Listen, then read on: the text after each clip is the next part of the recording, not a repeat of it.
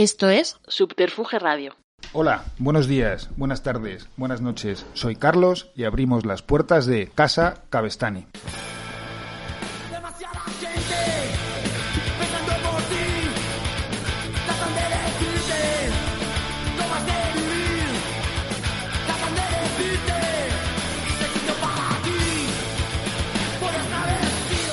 Nuevamente os damos la bienvenida desde el estudio Alfonso Santiesteban de la calle Almirante a este tercer programa de Casa Cabestani, como siempre en Subterfuge Radio.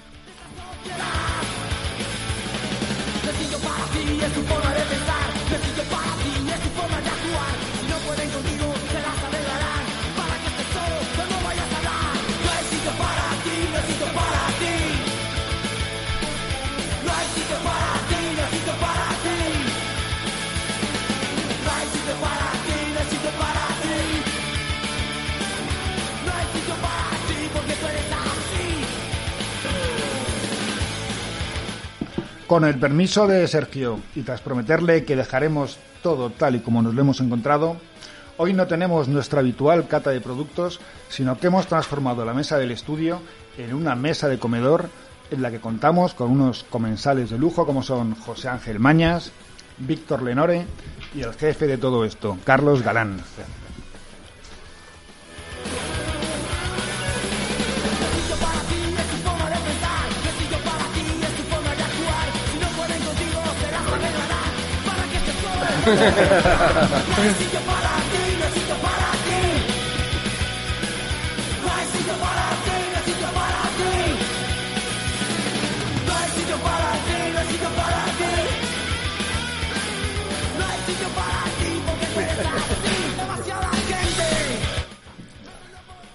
Como os anticipaba, y podéis ver si es que nos estáis siguiendo en el canal de YouTube, hoy tenemos un programa más fiel a lo que, es una reunión habitual de Casa Cabestani, con un menú corto, eso sí, del que daremos buena cuenta a lo largo del programa.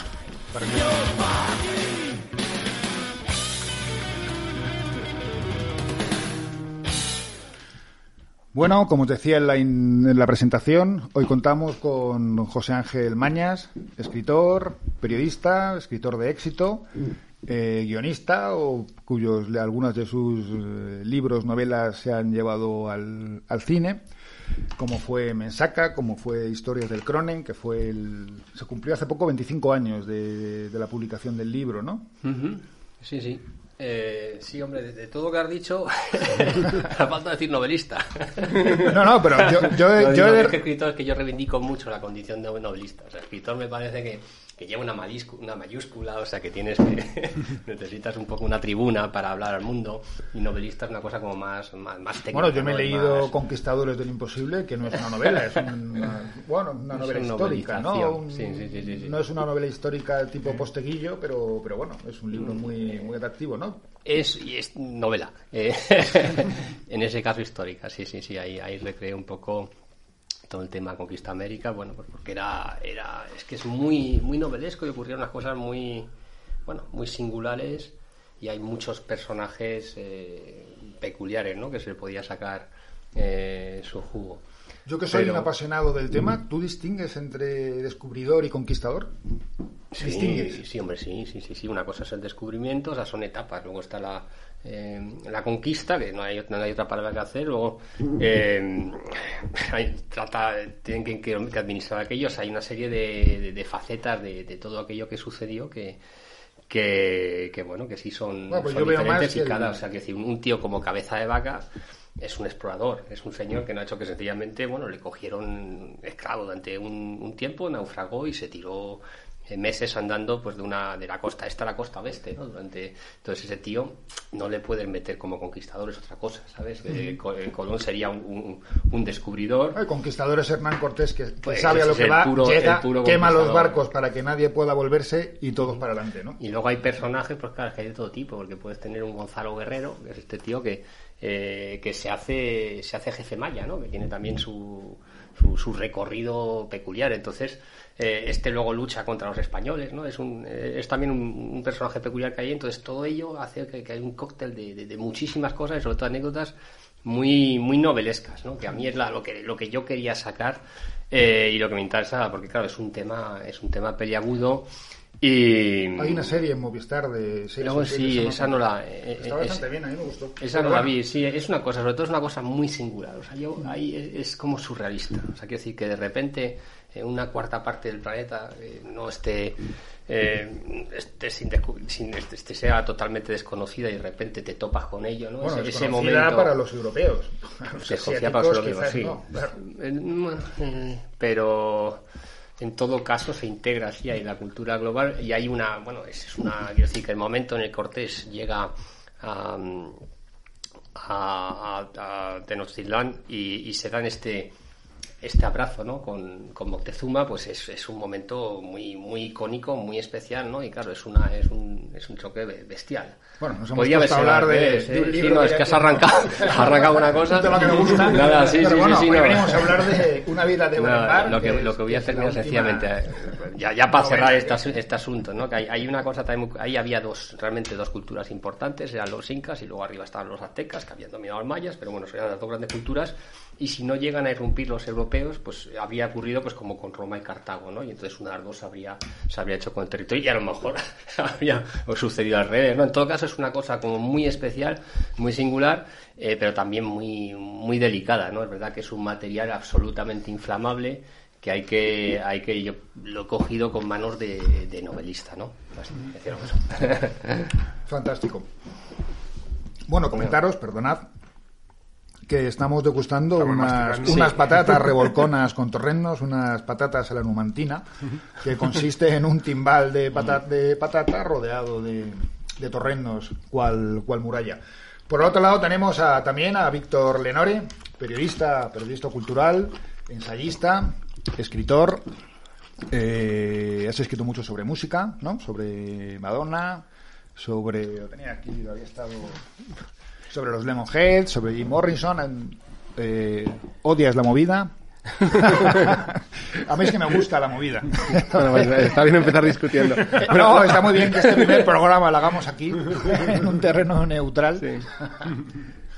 Autor de eso, de indies, hipsters y gafapastas y de espectros de la movida. En ese estuve en la presentación, que creo recordar que fue en la librería esta que está al lado de mi casa, en Rafael Alberti, ¿no? Rafa- fue, fue en Rafael Alberti Alberti. con, con César Rendueles. Yo fui con. Porres y tal. Sí.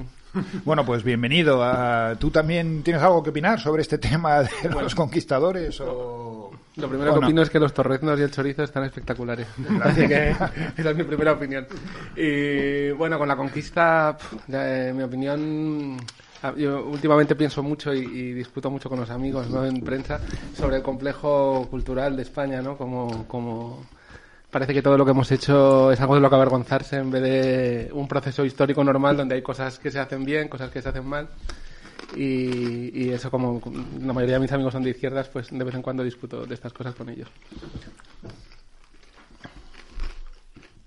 Bueno, y en tercer lugar tenemos a Carlos.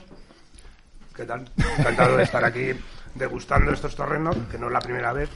Soy un afortunado. Un habitual de, de Casa Cabestani y de la Derecheta Cobarde, que es el, el grupo de WhatsApp. El grupo que tenemos. Nos llamamos. Los que asistimos regularmente a.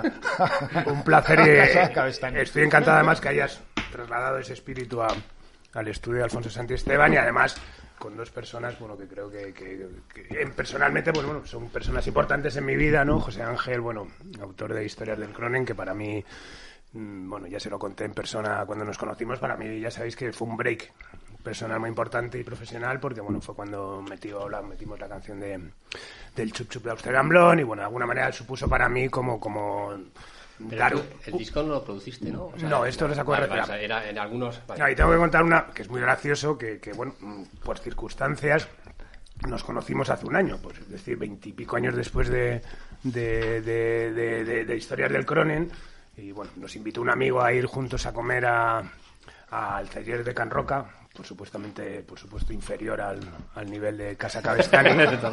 y entonces nos conocimos en el AVE, que íbamos juntos y tal, no sé qué, estuvimos hablando y tal, y cuando llegamos a Girona, pues yo me bajé, nos bajamos y de repente dice José Ángel, coño, mi móvil. Se sube al AVE, empieza a buscar el móvil y en ese momento el AVE cierra las puertas y sigue para adelante, ¿no? Por lo que le vi en la puerta del, del AVE tal y dije, joder, tardó 25 años en conocerle, tío, y el tío se me está yendo barato. Bueno, afortunadamente luego volvió, ¿no?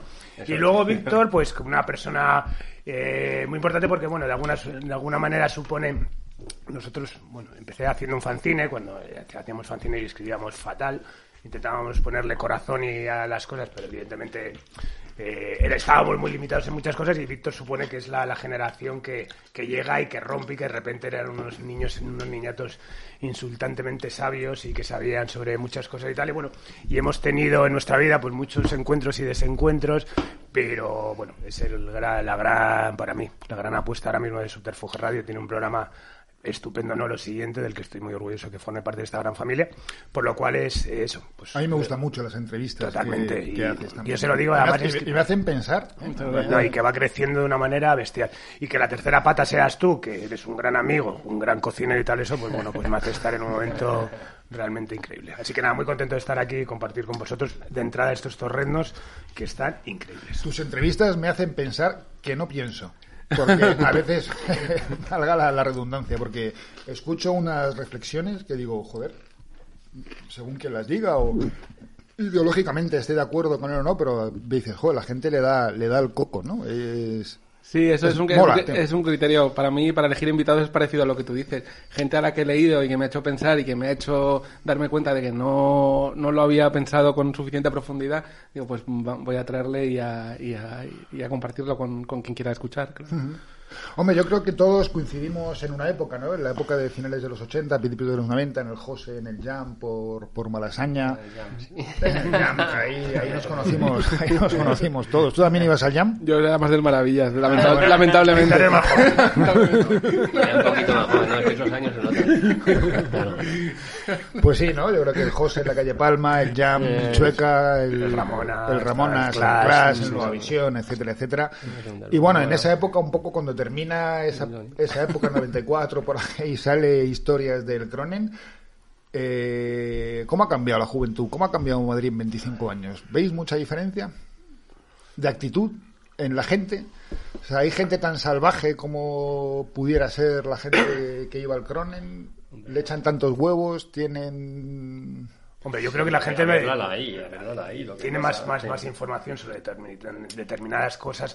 Yo, por ejemplo, lo aplico, yo tengo un, un, un- un hijo de 18 años y es, o sea, es mucho más avanzado en muchas cosas. eh, por ejemplo, a nivel, tiene muchísimos menos prejuicios eh, musicales, que, que yo los tenía todos. eh, pero, por ejemplo, ti- tiene mucha información sobre muchas cosas que yo no tenía, pero es- ahora mismo su actitud en algunas cosas yo le veo muchísimo más infantil y no en el sentido de eso, o sea, como menos, eh, no sé, con 18 años me, me- veo reflejado en mis 18 años y veo que hay muchas cosas que igual les ha hecho, les ha hecho más acomodaticios, ¿no? Por ejemplo, ahora en estos días también preelectorales, pues nunca había tenido con él tampoco unas, una conversación así en, en semiprofundidad a nivel político, ¿no? Porque creo que es un momento importante para todo tal. Y le he visto mm, más formado que yo, quizás con 18 años, es decir, que yo en ese sentido era más, de, es decir, con, con menos prejuicios a la hora de opinar, pero también en otro sentido también como, como menos comprometido, ¿no? Como, como, como tal. Y creo que, bueno, evidentemente cualquier tiempo pasado fue más salvaje y siempre lo, lo será así y pero creo que por otro lado pues bueno pues pues pues eh, también disfrutan de las cosas de una manera que nosotros no decimos principalmente y ya te digo o sea para mí es súper vital eso el que tiene muchísimos menos prejuicios que de los que tenía yo por ejemplo y la generación con la que con la que nací ¿no? Yo, Yo creo que les falta calle, tío.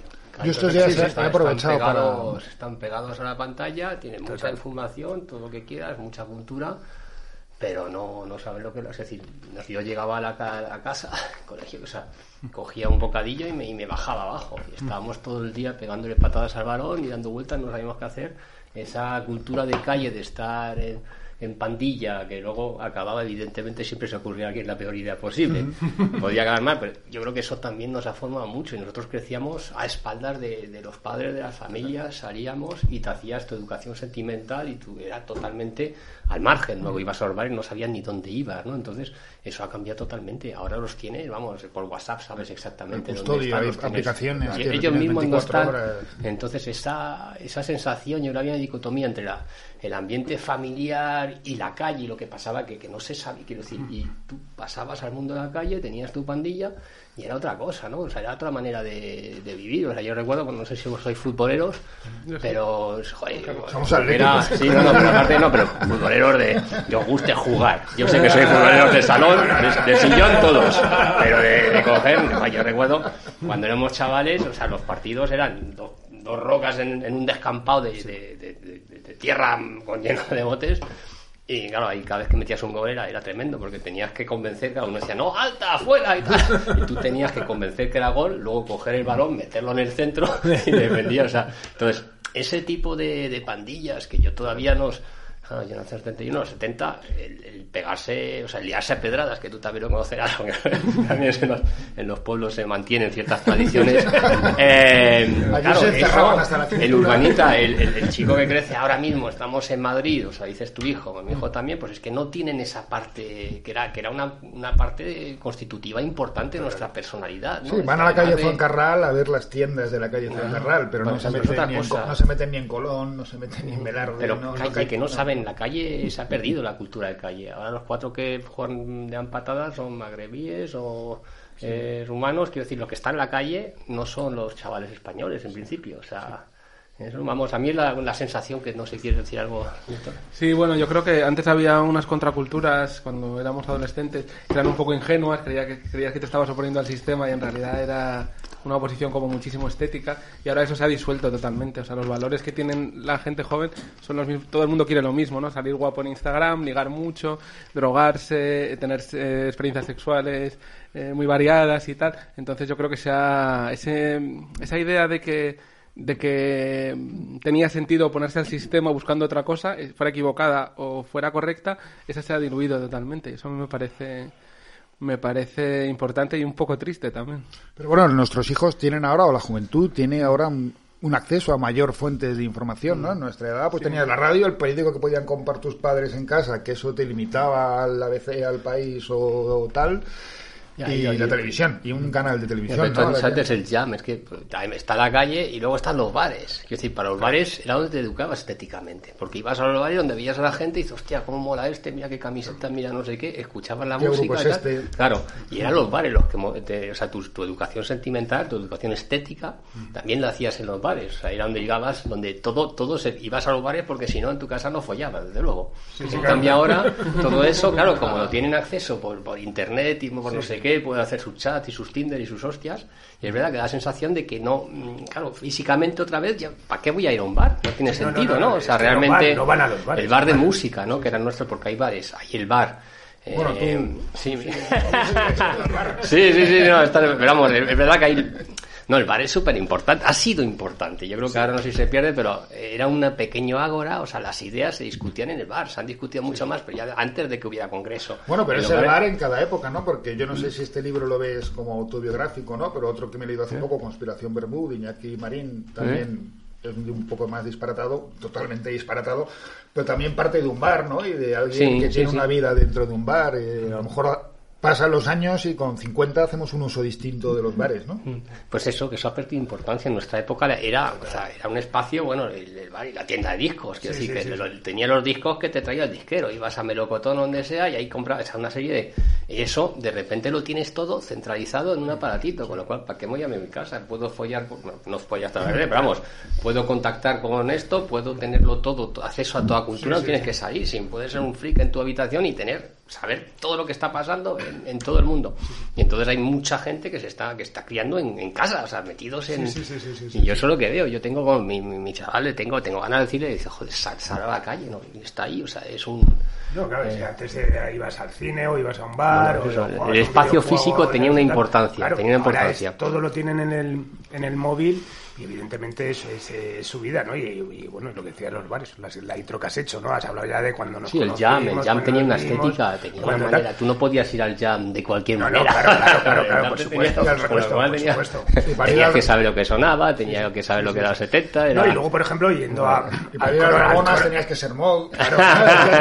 Claro, y técnico yendo al- Cronen, joder, el Cronen al final es una historia tal esto, pero, pero que parte de un bar, ¿no? O sea, que es Sí, como... pero eso era una cervecería, eso era un sitio. Ya, o sea, pero hay una diferencia entre los bares de ya, música, tiene una ya. estética. Sí, tal, pero como el centro, como el centro de también, o Sí, sea, el sí, bar sí. también como ese centro Que de reunión sí. y donde, donde también Pues te mira, el, el sí. Cronen que he aprovechado para, para revisionarla estos días me ha recordado más al cine kinky de los 70 Sí, tiene una... que algunos planos de esta radio, atardeceres, Yo se lo dije a José. Ángel, creo que mientras que la novela Más la, que el- la vuelves a leer y creo que, que- que es rotunda y, y la secuela que ha hecho después me parece fantástica, la peli ha envejecido francamente mal. O sea, creo que no sé si es un trabajo a nivel de interpretación y total o tal, pero creo que, que, bueno, todo lo que supuso en el momento ahora la ves y es como... como- Yo es que particularmente, lo comentábamos cuando hablábamos de venir aquí. Digo a nivel con- estético, Con, ¿eh? el O sea, Cronen la no me identifiqué, no, no, no lo entendí o no era lo que yo estaba viviendo en ese momento. Entonces no, no me llegó y, y luego la gente con la que yo me movía en Malasaña, pues nos molaba tener un grupo, nos molaba la música, tal. Mm. Y aquello nos parece, ¿sabes? Parecía un poco más salvaje, ¿no? De lo que hacíamos, de lo que hacíamos nosotros. No, pero estamos hablando de una época que pensabas que el mundo era tu metro cuadrado, que no había otros mundos. Y realmente había gente como, como, como los protagonistas del Crone, que de hecho No, después pero he vamos, conocido yo- gente, yo gente lo, así, lo ¿no? salvaje, a ver, nosotros llamamos el universo rockero, que estamos diciendo y tal. Y lo salvaje vino después. Lo salvaje fue el tecno, después de la música electrónica. Eso fue un cambio en la cul- cultura de la noche, de tus litronas, de tus no sé qué, a de repente tirarte tres días la gente salía. O sea, el- eso fue sí. una nueva cultura de la noche. Eso fue Bueno, O sea, se, yo se encontré solapó con, el- se solapó con, con Se las- solapó, sí, con pero las- había un momento- las movidas de hace 20 años, ¿no? El- el- Bueno, es curioso, esto que dices del tecno, lo que es curioso es que no haya una gran novela tecno. Sobre Mm. esos años, con todo, yo a veces recuerdo una vez estar en el Fabric en una fiesta tecno que se llama Code y, y mirar, a, oír hablar a la gente y digo, "Jo, esto tiene un novelón, y yo porque no sé escribir, escribir novelas, pero eh, tiene un novelón que es que simplemente por el cariño que le tiene la gente a esos años formativos vendería muchísimo. Que yo invito a los novelistas que hayan estado ahí metidos a que lo hagan. Y luego sobre los bares me parece muy interesante ahora que con la pandemia se está- están cerrando muchísimos bares y aunque la gente joven luego quiera salir y usar esa forma de socialización con sus códigos estéticos y tal, no van a poder. No, no porque van a- la se van a especulación cambiar, ¿eh? salvaje, el capitalismo descontrolado y de- descarnado les va a impedir tener esa opción que tuvimos nosotros. Eso me parece un poco triste, la verdad. Bueno, Hablando ¿qué de lo que dice... ¿Qué os ha parecido el- las patatas? Ah, sí. Puta madre mía, No, no, no, es por Víctor algo. está un poco más. Víctor Y ha Soriano. El Soriano es un, más, un poco más ibarita. Me, han- me han parecido te- tecno de Detroit. o sea, Esto Mm. simplemente era una excusa para cambiar de, de tercio, by pedir una canción y que podamos pasar al,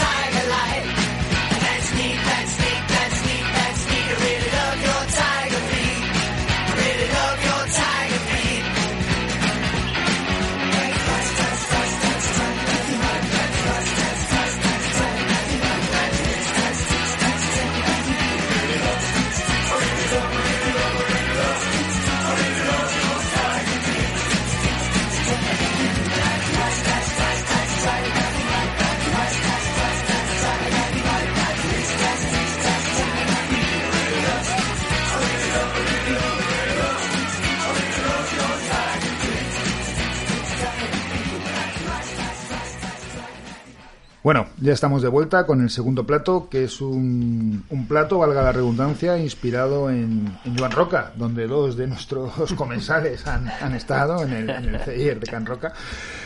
Y es unas carrilleras a baja temperatura, 48 horas a baja temperatura, luego mezcladas con, con setas, una salsa de Pedro Jiménez y batata. Fantástico, un, vamos. más- un toque más dulce. Está Lucía, pero- Bueno, y continuamos por donde lo, lo dejamos y ya que el programa no- no- nos está dando por hablar de hace, de hace 25 años, ¿no? El otro día escuchando la entrevista que le hacías a Luna Miguel, y ya lo has hablado en algún programa más, hay un concepto que hace 25 años no existía, que es el poliamor, ¿no? ¿O sí existía?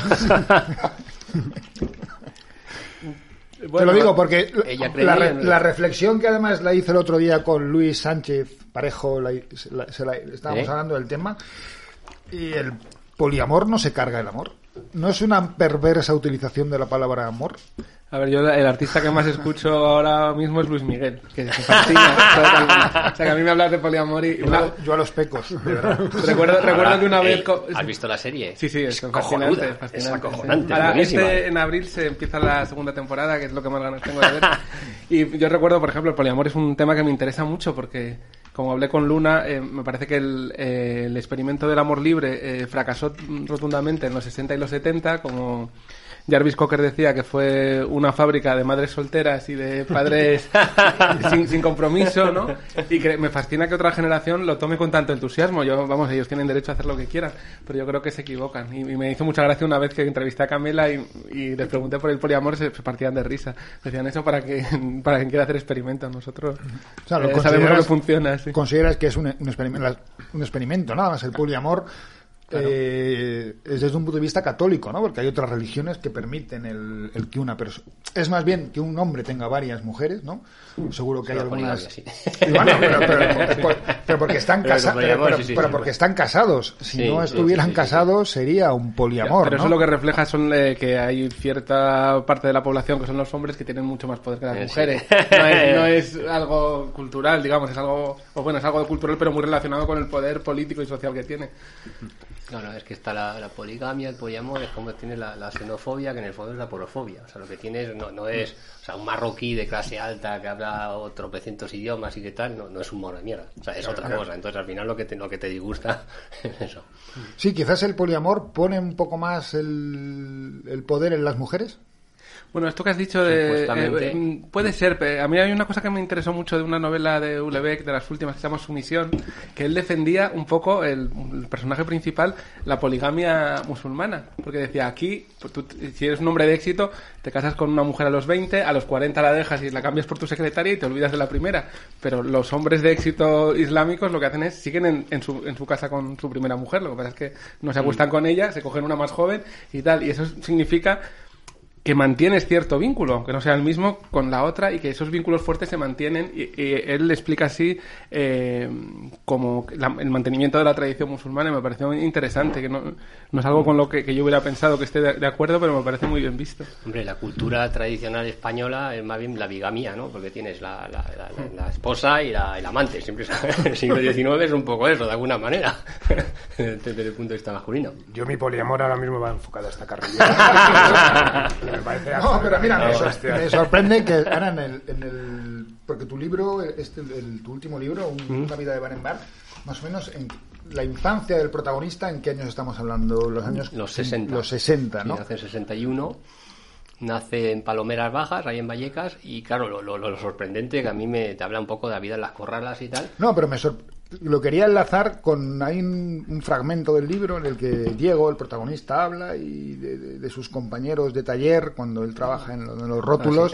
le- por cierto. me chupa la polla, mi mujer me chupa la polla y otro se escandalizaba, pero pero qué guarra, no sé qué, o sea, hemos pasado en, en 40 años, en 50 años de una sociedad que se escandaliza de que un- en una intimidad se hagan unas cosas a un poliamor, ¿no? O a, un, a una corriente Bueno, o al, o ver, al- o al- al consolador masculino que hay en la Gran Vía anunciado. Le, a ver, le escandalizaba que su mujer se la chupase porque tenía que chupar la puta del Burt. Que sí, no, eso- Bueno, no eso lo, dice, exactamente. eso, lo dice, eso lo dice Tony Soprano también, Sí, en el sí, primero sí, segundo sí. episodio de Los No, pero Soprano, es ¿no? Mi- otra- Mi, mujer no... Mi Eh, mujer no me la eh, eso, eso- eso lo tiene que hacer la, la- la otra, pero bueno. Hombre, lo más espinoso en lo que te metes en la novela es el final, ¿no? La acusación Ay, esta sí. de, de maltrato de género. Yo aún no me, no me hagas, entrado, vamos. ni spoiler ni a mí ni a los Perdón, oyentes perdón. que, No, pero que, el- lo, que lo que lo No, el tema del poliamor, pues oye, está es un rollo muy muy juvenil, ¿no? O sea, muy o sea, Luna Miguel está metida en ello, está, está a top, o sea, que decir, le funciona, vamos, básicamente, porque yo creo que cuando eres chaval, cuando eres joven, te, te gusta eso, pero llega un momento que, bueno, sí, si yo creo, que, yo creo que a ella le funciona. Mi, mi, mi cuestionamiento era que yo creo que eso funciona cuando eres una persona con un trabajo estable, capital cultural, eh, facilidad en las relaciones sociales, pero claro que si vives en palomeras bajas, lo mismo el poliamor te funciona un poco Sí. peor. Entonces, ella tenía que tiene varios chicos o cómo, cómo, cómo, cómo lo contaba, Bueno, tiene dos, son tres, son un trío, dos y dos, o cómo, cómo, cómo es que claro. No lo explico con tanto detalle. Yo intenté, yo intenté, yo intenté llegar donde era Sí, sí, sí. eh, Dos de, dos diplomáticamente de distintas provincias, más o menos vino, vino ahí. Ah, vale, ah, encima lo alternaba, o sea, eso ya es un poco O sea, no hay, clásico. daba a entender que no era una convivencia intensa y Claro, permanente. es que Ella, vive- ella vive sola, explicó que vive sola. Claro, pero que es tiene- Es el clásico marinero que en cada puerto tiene... Sí, no, Truffaut, o sea, el rollo el tío, los tres, Yuri Jim, no sé qué, o sea, siempre se ha fantaseado con el asunto, pero es verdad que los triángulos funcionan muy mal. O sea, francamente... Siempre hay uno que se jode, ¿no? Claro, es, es co- es complicado. Igual que los intercambios, el intercambio de pareja está muy bien, claro, hasta que de repente ves que es tu, tu mujer o la que está disfrutando. Y tú ya has pasado, claro, y tú ya has pasado y ya, ya no mola. Claro, es decir, hay alguien de los dos, hay unas dos parejas que, que mola y hay otros dos que se quedan ahí mirándose con cara de gilipollas. Entonces, claro, hay, hay un momento en que la cosa se desequilibra. Entonces, si pudiera ser exactamente eso, Vamos, lo que comentáis, pues está así. Si, si lo mantienes en dos ciudades, pues bueno, eso lo hace todo el mundo, ¿no? Las dobles vidas, el que trabaja, que es lo que se mantiene. Eso se mantiene, eso se mantiene bastante vigente, ¿no? O sea, el tío que sale de casa, que no vuelve, o la tía que sale de casa y que tiene ahí, puede tener, tiene todo espacio, espacios laborales, es el que lleva las dobles vidas. O sea, eso se lleva mucho. Todavía, o sea, cuando la gente vas al notario, se muere alguien, en Francia, por lo menos, eh, hay que esperar unos meses porque siempre está esperando que aparezca la otra familia para reclamar herencia. Quiero decir, es una cosa cultural que, que siempre hemos tenido doble. O sea, Bueno, aquí en España era más común de lo que... de lo que Claro, parecía, señorita, ¿no? o sea, el sí, señorito sí, sí, tiene su mujer y su amante, siempre. siempre y luego las putas, o sea, que decir, las tres. O sea, que él tenía su. De Bueno, alguna no manera, solo su amantes, otra familia. No, no, no, no. Otra- yo- y luego yo- otra familia, Yo claro, conozco el caso veces. de un que no voy a decir el nombre, un gran compositor eh, de la historia de la música española que te- tenía una familia aquí, otra familia en Andalucía en tal, en, Entonces, es- es un clásico. de origen, y pero vamos, vamos. absolutamente... Sí, sí, sí. Pero tiene que ver con la capacidad. Tienes Sí, que sí, tener sí, capacidad claro. económica para llevar esas vidas. Esta señora, Martín Berrocal, Vicky Martín Berrocal, lo reconoció hace tiempo, hace poco en la tele que su padre tenía dos familias. Una en Sevilla, Pero- donde fuera, con ellos, y otra en ¿eh? Madrid. Bueno, Pues ahora este, compositor era, este compositor era el rey del Ángelo, el famoso puticlub de, de, de la cadena. O sea, que tenía tiempo, tenía mod para todos. Ya sé quién es, no voy a decir el nombre. Lo que real, real que este, estaba- este- este señor le decía al dueño del Ángelo, oye, cámbiame esto un poquito que ya he catado todas, tío. pues ahora sí tenía tiempo para tener dos familias. Ayer estaba, hablaba un chaval, no, me- no recuerdo quién hizo una intervención, una cosa de rondo páginas, un acto, y decía, no, porque yo y no sé qué, en una cadena cu- cuyo nombre no voy a decir, pero era SER, ya estamos acercándonos más o menos ya por los indicios, ya Víctor la ha cazado, yo medio, me intuyo, no lo no diremos quién es, pero, pero bueno, pero ahí está, ahí está en el aire. Un, gran- un grande, por cierto. ¿Cómo está, cómo está la comida? Está de puta madre, francamente. Carlos, yo creo que no me creo creer esto tú. No, sí, sí. yo creo que te he visto ahí, te he visto liado, pero No, es seguro una, que antes es una pena que, que lo, que lo veáis así. Espero que pronto podamos volver a- a- al sitio Al original. formato habitual. Porque es una maravilla llegar a las 2 de la tarde y verle bien, a él, o sea, con 27 pucheros a la vez, o sea, No, pero rollo tal, eso es lo que absolutamente ¿cuántas horas ha enloquecido. Las carrilleras 48 horas. Es que A tienes- 65 grados. Efectivamente, No, es no, lo no. que le da, ¿no? Bravo, mira. Tienes un aplauso. No, no, es una oda al colesterol siempre fantástico. Ah, Para- sí, bueno. eh, Hoy no hay cachopo, sí, Sí, sí. no hemos entrado, pero bueno, el rollo vegano en Bueno, términos... los técnicos que hay en esta radio son los dos veganos. Ya, ya, no, ya lo veo. ya. Yo, yo no, pero vamos, procuro limitar la carne. No, yo soy muy carnívoro. De hecho, Bueno, ya sabes, te he contado que ayer estuve de visita, me invitó un amigo a una visita guiada en, en Discarlux, en la de- distribuidora esta de carne. O sea que una experiencia alucinante. Te encantaría. Hombre, ahora con, con la pandemia, ¿no? La gente ha empezado a, a gastarse el dinero en comer bien también, ¿no? El- mucho tiempo en casa y, y han empezado a, com- a comprar y a, dedi- y a dedicarle tiempo a dedicarle tiempo a la comida. ¿no? Hmm. Hombre, es una A mí me encanta cultura. zampar, pero me cuesta, me cuesta cocinar. A mí me... me, me- me- Todo es ponerse, como decía Maradona, ¿no? Te admiro profundamente, te admiro profundamente porque sé, sé que lo disfrutas de una manera... No, pero ha subido, es una de las cosas que ha subido mucho el nivel gastronómico en España. O sea, durante mucho tiempo ha habido. Joder, tú ibas al restaurante y dices, hostia, me ponía un plato de puta madre, comías bien y te llega al final y te ponían no, no, un plátano, un cacho, una tarrina así de, por ejemplo, ¿no? Mm. Cosas desequilibradas. Y, y de repente la gente se puso a cocinar y oye, ahora mismo te hace unas cosas, o sea, es verdad que han desaparecido todo que decíamos los bares de música a tomar por culo y ahora lo que hay son restaurantes y la gente se ha metido a Sí, cocinar sí, sí, sí, y hay tíos buenísimos allá, bueno, hablando de Divercho y los Sí, sí, Celer sí, y no sí. sé qué, los- las estrellas Michelin y los eso, pero No, no, el no. nivel medio, o sea, la gente quiere, o sea, hemos pasado los chavales, muchos chavales que, antes querían ser futbolistas todos y ahora, joder, ser cocinero mola, y hay bastantes, Sí, hay de mucha cultura. y de, y de disfrutar de la Y de comida disfrutar de la también, comida, ¿sabes? entonces pegado- también está Masterchef, Masterchef Junior, que al final Eso te ayuda, están, eso te da están cultura. metiendo Sí, sí, sí, por... sí, sí, me sí. están metiendo Y se nota mucho, ¿eh? Y ha, ha subido, tú los bares, y decir, ha subido mucho. mucho sí, el- sí, sí, sí. Igual hasta, decir, han desaparecido, es verdad que donde había bares de música nuestros que eran que no había nada, cuatro botellas de whisky, se ponía un poco de rock y eso han desaparecido todo y todos son sitios de, de tapas, De- de no sé aguacate. qué, de cosas. Bueno, en Malasaña aún queda el Tupper, aún queda el Madlin, aún madre quedan algunos, Freeway, algunos clásicos, ¿no? sí, sí, sí, Eso no es el están- bar que yo digo. ¿Eso no es, perdona? No es el bar que yo digo. Como te digo en los pueblos, No, pero por ejemplo ese triángulo que hablábamos de, joder, lo de, de Chueca, ¿no? Que era el Ramonas Jam Class, eso era Y absolutamente... Visión, que eran los cuatro Bueno, pero Visión ya era, empresa, mala, ¿no? ya era malasaña, pero esto era... Sí, esto yo era el- Chueca cuando Chueca era muy chunga, vamos. sí, sí, eso es lo que yo decía. Sí, el- Hombre, sí, la plaza de Chueca la atraviesábamos corriendo para que no nos No, no, no, no, vamos.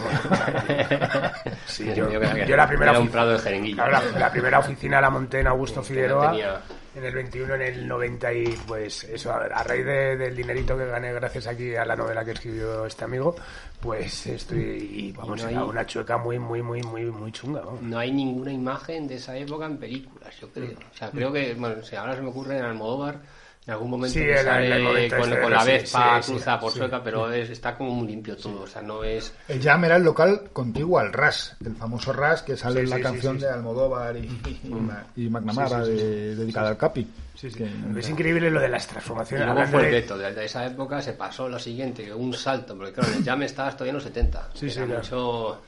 eh, sí, un 77, ¿no? Que éramos.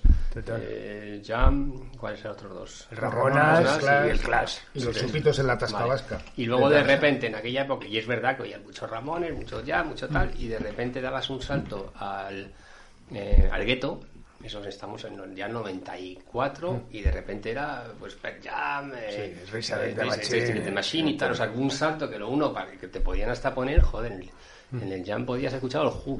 Sí, ¿no? sí, o sea, sí, que, sí, da un salto tal y de repente pegas un salto muy muy muy grande ¿no? en, en- en- en muy poco tiempo de- musicalmente son pasabas de los 70 a los, a los, a los 90 la contemporaneidad ¿no? y ahí hubo un salto muy y de cultura ¿no? y de como dices te, te estás todavía con los mods y con los Bueno, no es que... llevas a Rocola No, yo al Recola no, nunca llegué ahí. no llegaste Mm, no. esperamos que era Yo creo que cuando hablas de esa época de, de Nirvana y tal, yo, yo me desconecté. No, no, no encajé. No, en mi caso particular no, no me, no, no me, no gustaban. No... ¿Ah, sí? De hecho, me dijiste hace poco que tú no habías escuchado. Ahora, lo he escuchado ahora. momento, ¿no? Claro, ¿cómo ha envejecido el Devil Came to Me en De 25 bien, años? De bien, vamos, yo creo que, vamos, o sea... Ahora hemos hecho una reedición en vinilo, vamos, no por, a ver, sería hablar mal de, mi hijo favorito, pero, pero es que de verdad, o sea, es, No, no, de es- increíble. El, a ver, sigue siendo, el inglés sigue siendo el mismo inglés como se grabó, es decir, Las eso, chicas eso estas, no se puede mejorar. ¿Cómo se llaman ellas? Ah, Cristina. Cristina y Amparo. Pero el disco suena, o sea, a mí me parece una pasada y vamos, las seis primeras canciones que me parecen tremendas, tremendas, tremendas. O sea que. ¿Tú lo disfrutaste en su momento, Víctor? No, no, yo no era muy fan de Dover. Eh, supongo que por esnovismo también, ¿no? Eh, que estaba escuchando todo el rato grupos, yo que sé, de también Repta, el, de Fugazi y todas estas cosas me, me gustaban más. Pero yo en general creo que la música indie española eh, ha envejecido regular. Eh, de hecho, en el Nando Cruz, este periodista de Barcelona, hizo un libro larguísimo sobre el indie y en la última parte eh, preguntaba a la gente, ¿qué crees que ha sobrevivido del indie? No, y el más optimista salvaba tres discos, cada uno diferentes, ¿no? Yo estoy seguro que si hicieron 10 o 20, cada uno salvaba tres No, distintos, pero claro. Los planetas, porque No, pero yo en, siendo, en yo siendo uno de los protagonistas, tal, yo, yo lo comparto también. O sea, Sí. hay muchos discos que se editaron que eran. O sea, es que era absolutamente denunciable, ¿sabes? Pero bueno, era Bueno, parte pero había de que una sa- dinam- era había parte que de- sacarlos, ¿no? No, era una parte de una dinámica y tal. Y bueno, yo siempre en el libro lo, lo, lo hablo con Nando. eh, claro, para mí fue vital ese momento, ¿no? En el que todo el mundo empezó a sacar de todo en unos inglés, en un inglés que era tal, esto, toda copetal, hasta eso que se hace esa crítica de Xavi Cervantes a al disco de los canadienses y que bueno que a todos también nos pone las pilas no es decir coño es verdad es que aquí de repente se ha convertido en esto en un vale todo no entonces bueno quizás tuvimos lo que no tuvieron en la movida en el sentido de, de un de una crítica estricta eh, de decir eh, oye no vale todo no entonces bueno, Bueno, lo se está nos- teniendo ahora la movida. no, no, Yo es que- yo es que- Hablando, eh, sí. no objeto tanto a la música de la movida como a la lógica Sí. cultural, que era muy neoliberal. O sea, era un. Se supone que era como. eh, bueno, se ha acabado Franco, vamos a divertirnos, pero en el fondo se divertía solo un grupito muy selecto y muy guay, que era el que tenía acceso a las modas de Nueva York, de Londres y tal. Y luego era una cosa un poco. El otro día lo pensaba, por ejemplo, cuando Tierno Galván pagaba a los Smiths para que tocaban en el Paseo de Camoens y eh, venían 500.000 personas, es imposible disfrutar un concierto de rock por 500.000 personas. O sea, eso no tenía que ver con la cultura ni con la música, era otro tipo de, de lógicas, que era el, el PSOE, que como no podía vender justicia social, pues lo que vendía era modernidad. Y la vendía pues como, como pudo hacerlo, con sus cosas buenas y malas. Pero a mí la música de la movida hay grupos que me encantan también, no es, no es tanto un ataque a sus producciones culturales como, como esa lógica. Sino la A mí ni- herramienta política que fue. ¿o qué? Antes le hablaba de Nirvana, sí que me gustó mucho, tío. Cuando, y yo, pero yo, yo no. reconozco, me- o sea, que, sí, No lo entendí. que Nirvana hubo un fenómeno que de repente eh, empezó a petar, empezó a petar mucho y al principio la gente decía, "Ah, de puta madre, y lo mismo, como, como llegó muy alto, digo, llegó, llegó al número uno en Estados Unidos, incluso, ¿no? Algo así, llegó. Y decían, ah, es una mierda, es uno vendido, no sé qué, y luego de repente se suicida y dice, ya otra vez era guay, o sea, que era un poco No, ridículo, no, y luego la vi- música era la misma, yo o lo sea, vi era una cosa que te, que te llegaba, o sea, realmente era, o sea, sigue, el tío era capaz de vehicular una, un, un sentimiento muy fuerte, fíjate, con unas letras totalmente surrealistas, que son, y Dios sabe lo que quieren decir, pero bonitas, ¿eh? o sea, tenía un puntito... Yo recuerdo el concierto del, del Palacio de- rollo del, Real, ¿no? Era- del- Real Madrid. O sea, para mí yo creo que fue el... el, el- el- pues fue año 94, 95 también, sí, es, 92. no, 92, perdón. Pues yo creo que fue el último... No, más tarde, ¿sí? No, no, 92. es que, es que estáis hablando de conciertos diferentes. El que tú hablas es el de Nevermind, que Ah, que tienes fan sí. club, y el que hablas tú. No, no, yo estoy hablando es el de de Inútero. sí, no, no, no, no, no, Blasco. no, no, no, es el de- Entonces no fue en el pabellón del Real Madrid, fue en el Palacio de los Deportes. Me parece los deportes, vale, vale, sí, vale. sí. Vale. Que sí, que iba, está anunciado sus bichos que al final no No tocaron. tocaron. Exacto. Pero yo, bueno, da igual, luego... recuerdo, recuerdo con una emoción te- tremenda ir a ese concierto. O sea, he ido a miles de conciertos, a miles, tengo recuerdos de muchos tal, pero sobre todo tengo ese recuerdo de cómo, con la emoción que iba, ¿no? A mí, vamos, me, me, me encantó y me encantó todo lo que apareció. Yo era muy fan de su pop, de toda la historia, del grunge, todo esto me pareció a mí, vamos, que había había consumido mucha escena, como hablamos Sí, antes, sí. con prejuicios eh, hacia el resto, pues con el punk, con el hardcore y tal, y de repente con el garaje, y de repente, joder, descubrí un bueno, mundo que, que los, me pareció los bestial. conciertos más divertidos Ramones, tío. Es el tío que dice, un, dos, tres, cuatro. ¡Ah! Adiós, a tomar por culo. ahora. Eso, tío, fue brillante. o sea, juntar todas las canciones, hacerlas a tomar por culo, tío. Una horita, va, va, va, fuera. Eso fue, vamos, a mí Aquí siempre está- me ha parecido. Aquí de está todo- Ramoniano, oye, y tú Es eres de ensayo sobre los Ramones también. O sea, No, que- bueno, no es, no es sobre los Ramones, ¿eh? O sea, que decir que se, se titula El legado de Ramones, pero son, son ensayos, o sea, son, son artículos, es una, es una recopilación de artículos de, de todo tipo, pero bueno, sí que, sí que tenían ese punto que a mí me gusta, o sea, de, de, bueno, más la vertiente vertiente americana de, de, bueno, de con tres acordes que puedes, o sea, que te las puedes apañar, básicamente, ¿no? O sea, la sencillez, tirar hacia una cosa, pero luego es una falsa sencillez, porque es que son muy buenos. Es que una canción de los Ramones aguanta, aguanta, eso es un tal, pero, pero es que está bien, o sea, que sí, que, que, que musicalmente, lo mínimo, pero joder, está, es, vamos, Hombre, hace poco han aparecido en YouTube las pistas del primer disco por separado y Mm. las escuchas y dices, esto no eran cuatro tíos que vinieron aquí a pasar el rato, aquí hay producción y repite. Es y como en repite, Nirvana, repite, o sea, repite, oyes a Kurt Cobain, y ahora han gritando, salido gritar, cantando solo, susurra, o sea, que yo lo, lo escuché por ahí, que se oye solo cantando. Omar Montes salió ya en la tele es- cantando. Tiene una, ¿Habéis tiene, oído? una, tiene una voz muy bonita, o sea, que decir, no es...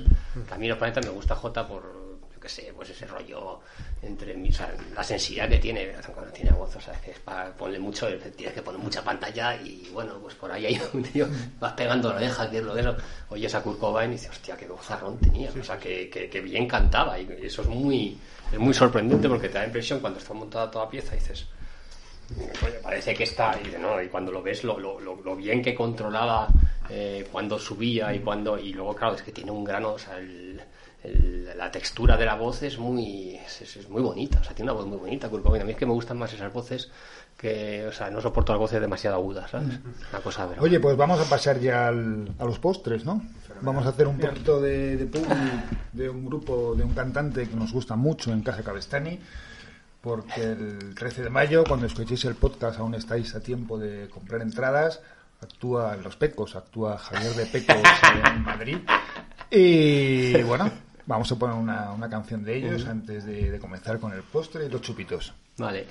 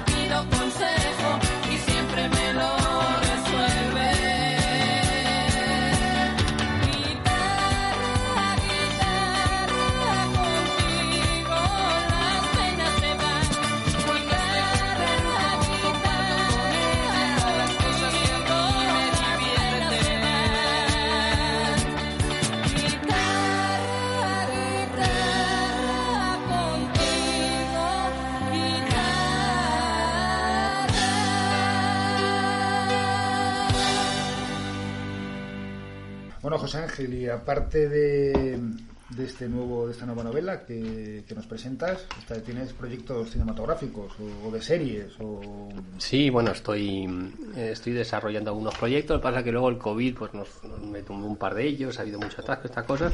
Y es verdad que estamos eh, trabajando en una adaptación de la última mm, juerga.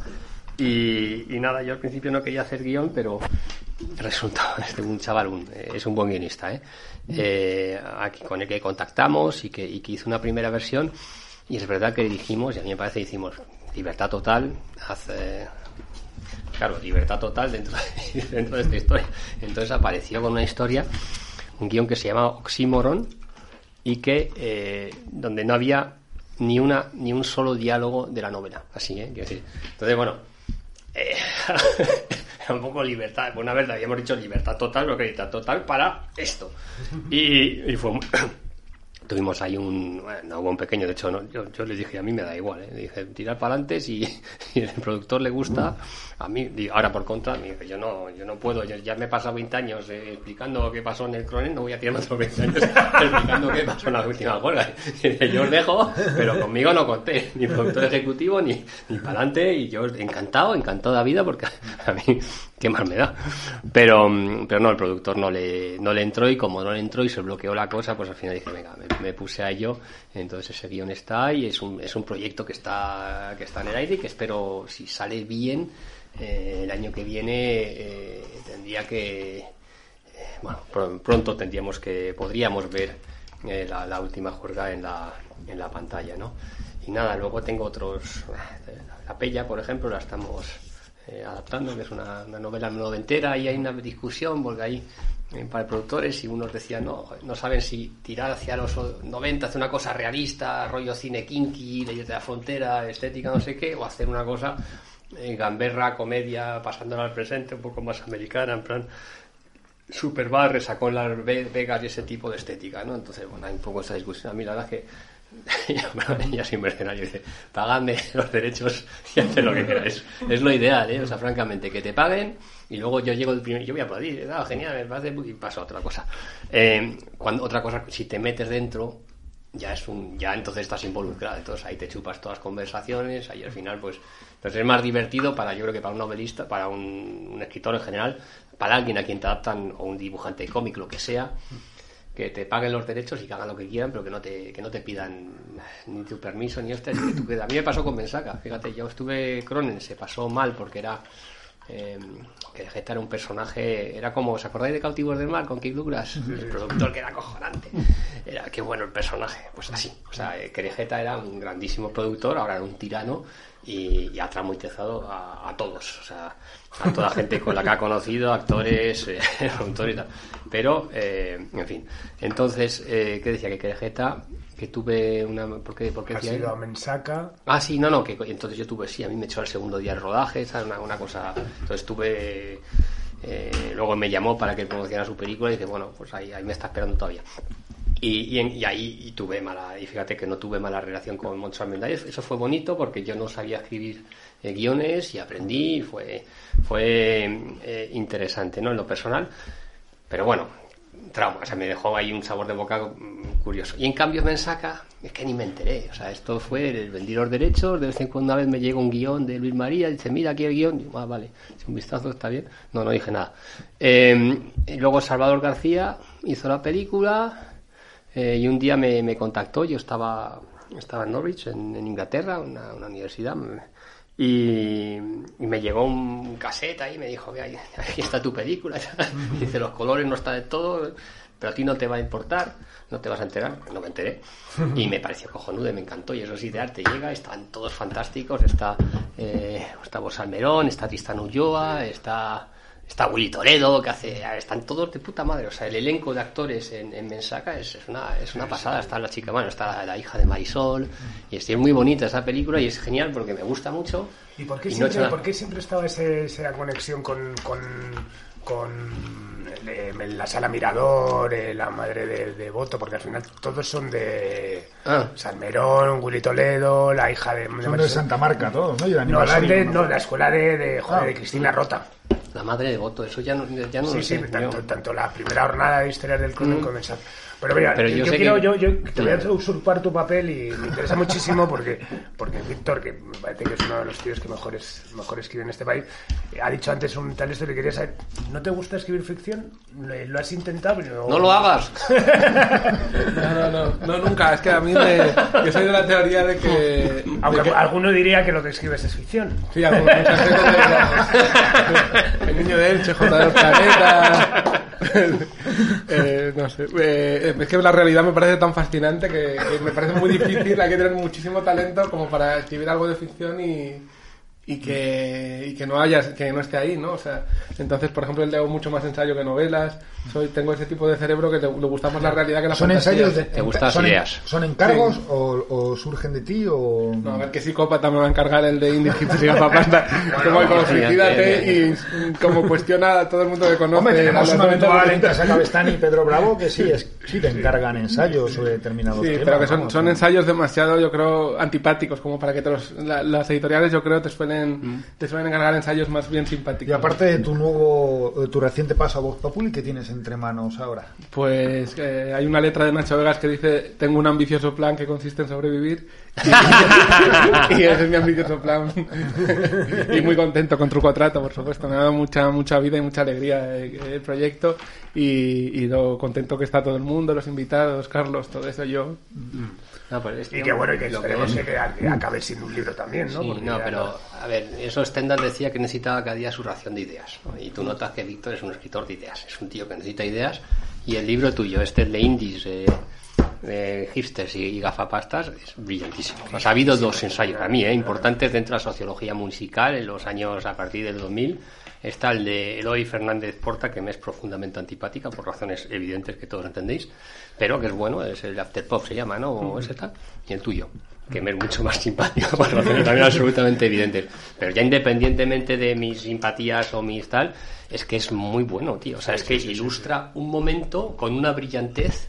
Sea, y es que no, no estaba, o sea, nadie lo había dicho, nadie lo había explicado, nadie había visto las conexiones entre estos tíos, entre los modernos y cómo se convierten los artistas. Por cierto, que luego el, el Nacho Vegas, el prólogo, lo hace muy bien, porque no se mete, o sea, no te, no te, re- no te dice, no está resumiendo lo que tú dices, dice una cosa al margen que tiene que ver con lo tuyo, pero que los dos evolucionan y es un libro para mí fundamental, fundamental, ¿eh? o sea, de los ensayos eh, del siglo XXI, vamos a decir, para quedarnos ahí. Eh, si hay tres o cuatro importantes en estos asuntos y tal, este, este es uno, es un libro importante. Y por cierto, ¿cómo publicaste? Captain Swing, ¿no? ¿Esto ¿Quiénes son Captain Swing? Es eh, la editorial. Ah, Capitán Swing, así es una editorial, la lleva un, un chico que se llama Dani Moreno Ah, pues y bravo, se, se ha ido se ha ido convirtiendo en una de las editoriales más importantes de la izquierda. Ajá. Y nada, se- le pedí consejo a César Rendueles, que es amigo mío, sociólogo y filósofo, y me dijo que era el mejor sitio y le hice caso y funcionó muy bien. Qué guay, tío. Pues no, me ¿Y has leído José Ángel el de Macarras Interseculares? Iñaki. Domínguez No, es, un, sí, es sí. un buen amigo Sí, sí, sí, no, no, lo que os iba a decir. Me lo- Pero- deberías traer me a la casa Cabestán, me lo- porque se te da una vida, vamos. Sé que, bueno, Alberto Olmos habló bien de, de la vida de Berenbay, lo ponía en, hablaba de este de Macarra, es que lo, lo vi en una librería, mucho. porque lo vi con Res y digo, bueno, me fijé en el título, pero todavía no lo tengo. Pues Antes comentabais que no hay nada escrito sobre la época de Ática o del Quizás y es- tal. es un- En bueno, Macarras hay un, hay en Macarras habla, capítulo, sí, un par de poquito, sí. capítulos Bueno, sobre o sea, eso. te va a encantar. Es- es- o sea, es- te, va a encantar. Y está Pero haciendo es ensayo, ¿no? Es, ensayo, es, realismo, o sea, es ensayo, no es novela. Sí, es, perio- es periodístico, eh, Y bueno, puedo, voy a anunciar en tu programa eh, una gran exclusiva que después de, de- de contar con, con Víctor, que vamos, es un- todo un honor tenerlo en la, en la parrilla, estoy hablando con, con Iñaki es muy posible que tenga su propio espacio en Subterfuge bueno. Radio, o sea que, que va a ser otro, otro gran... De Macarras. Sí, es posible, tal. Hay que bueno, es un Macarras, te lo conoces, un tío, es que Iñaki es, o sea, me parece un genio, o sea, es que me parece un ser... eh, No, hombre, esto- excepcional. A mí Yo tengo- cada vez... dime. Me estoy leyendo otro libro suyo, Cómo ser feliz a martillazos. Muy entre- Es una crítica de los libros de autoayuda y muy bien hecha y con muy buenas referencias que no suelen encontrarse en ese tipo de libros. ¿no? Y luego la- lo que está haciendo en Radio 3, lo de palabra de modernólogo, o sea, de los lunes, o sea, vamos, es lo, me- lo, más- lo mejor de Radio 3 ahora mismo, sin, sin duda. Además me encanta porque lo hace los lunes por la mañana, entonces claro, me contaba, dice, claro, yo los lunes a veces tengo unas resacas. Palabra de resacólogo, ¿no? Entonces cada vez que lo escucho digo, uy, este salió ayer.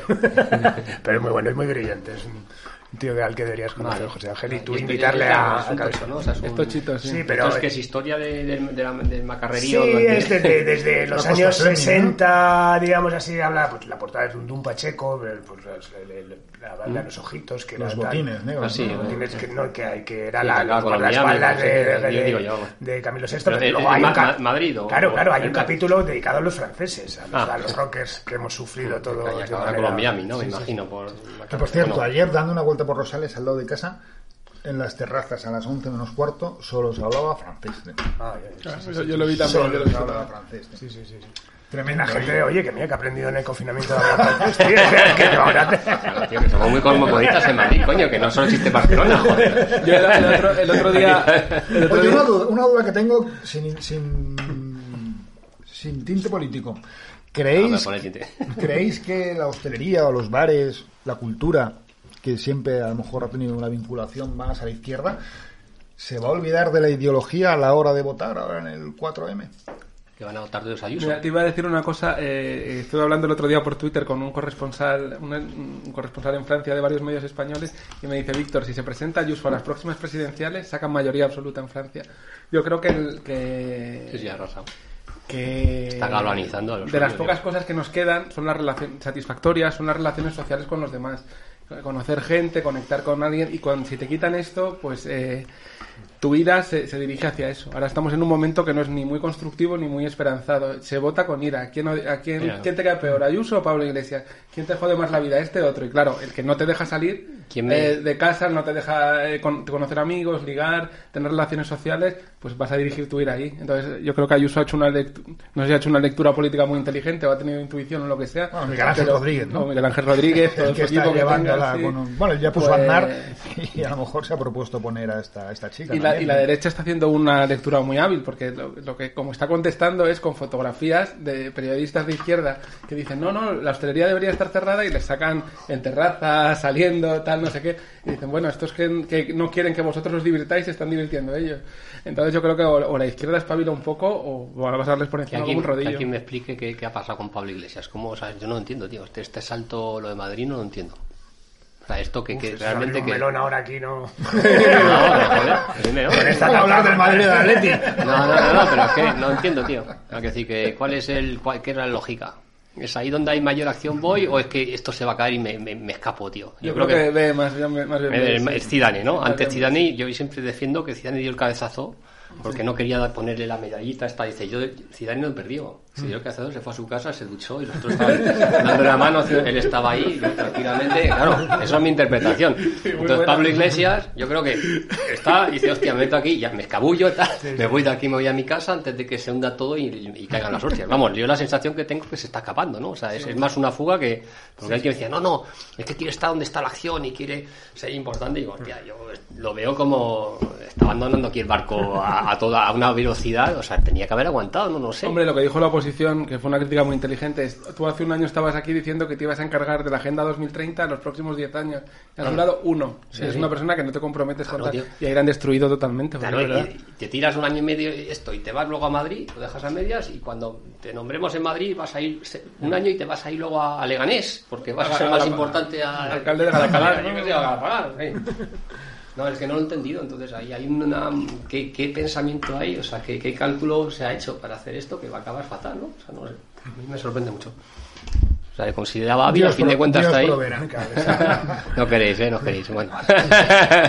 Bueno, pues después de este postre que ha consistido en una tarta de manzana y en una botella de licor de café que casi nos hemos acabado y que nos vamos a terminar ahora, cuando, cuando terminemos la, la emisión, quiero dar las gracias a, a todos a vosotros, los que habéis querido venir. Vamos a despedirnos a la inversa de la entrada. Carlos, muchas Ah, gracias por la oportunidad de hacer el programa, gracias por venir. A ti eh, estás haciendo un programa estupendo, me parece. Cuando me dijiste, me parece una chaladura increíble lo de montar aquí. Se come bien, ¿no? se come bien. puede comer. restaurante. Se come restaurante, es verdad, hemos comido... nada, muy agradecido por eso y sobre todo muy agradecido porque me, me hayas invitado a compartir Luego me mesa- dais los 950. a compartir Pero vamos, mesa. pero con mucho vamos, te doblo. compartir mesa con dos personas como José Ángel y como Víctor que, que son espectaculares. Víctor, muchas gracias. No te conocía, pero te sigo tanto en las redes como en lo que escribes. Me, me gusta la caña que, que das a veces y, Y no sé, me, me, me, me- gusta como me gusta como escribes, vamos. me- Un placer y gracias a ti por la charla y por la comida. Y José Ángel, pues también muchísimas gracias a ti. Y por muchos más años escribiendo y sacando libros y compartiendo mesa, ¿no? Hasta, hasta el infarto, yo os digo, lo tengo claro. Bueno, pues ya que hemos estado hablando de los 90, vamos a cerrar con una canción de un grupo mítico de los 90, como era No FX.